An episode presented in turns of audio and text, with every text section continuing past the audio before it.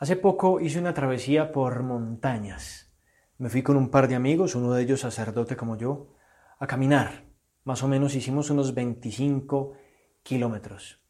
Y llegamos a un punto en donde el mapa que teníamos nos indicaba a la derecha, pero no encontrábamos el camino. Era una pineta, un bosque sembrado de pinos, y realmente no encontramos el camino. De hecho, nos pasó algo divertido y es que dimos un rodeo y llegamos a un mismo punto, más o menos gastándonos casi una hora. Al final apareció un campesino y nos dijo, ¿ustedes para dónde van? No, vamos para tal pueblo. Pues mire, tienen que cruzar esta montaña hacia arriba, luego bajar hacia la derecha. Ya encuentran ahí una carretera que los lleva a este pueblo que se llama El Retiro. Íbamos desde la ceja al Retiro caminando. Y así fue. Así fue. Pero el punto al que salimos, conectando la carretera pavimentada, que ya quedaba muy cerca del pueblo, más o menos unos tres kilómetros, pues ese no era el plan inicial. El plan inicial era hacer un circuito que nos dejaba casi a la entrada del pueblo. En todo caso, esto nos retrasó y llegamos al pueblo ya caída la noche. Nos tocó llamar a casa para que no se preocuparan. Entonces em, tomamos un refresco en el pueblo y luego tomamos un taxi para que nos llevara de regreso al pueblo de la ceja. Son más o menos unos 30 kilómetros en carro, un poco menos quizá, que era casi lo que habíamos caminado. Entonces nos montamos al taxi, saludamos al joven, era un, tipo muy joven, tenía unos 23, 24 años. Entonces el amigo que se hizo adelante, que no era el sacerdote, le dijo, mire, los dos que van atrás son sacerdotes. Ah, padre, ¿cómo está? ¿Cómo le va? Mire, les voy a contar algo. Yo la semana pasada estuve en Sonsón, un pueblo del oriente antioqueño.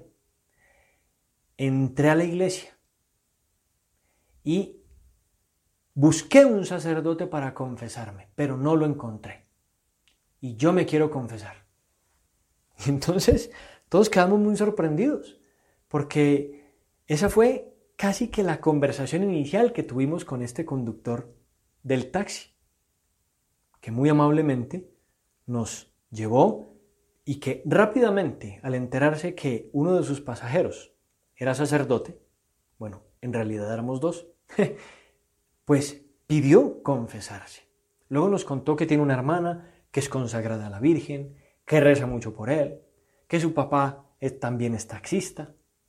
Y entonces llegamos ya a casa y uno de los sacerdotes, no te voy a contar quién, por delicadeza, se quedó hablando con este joven taxista.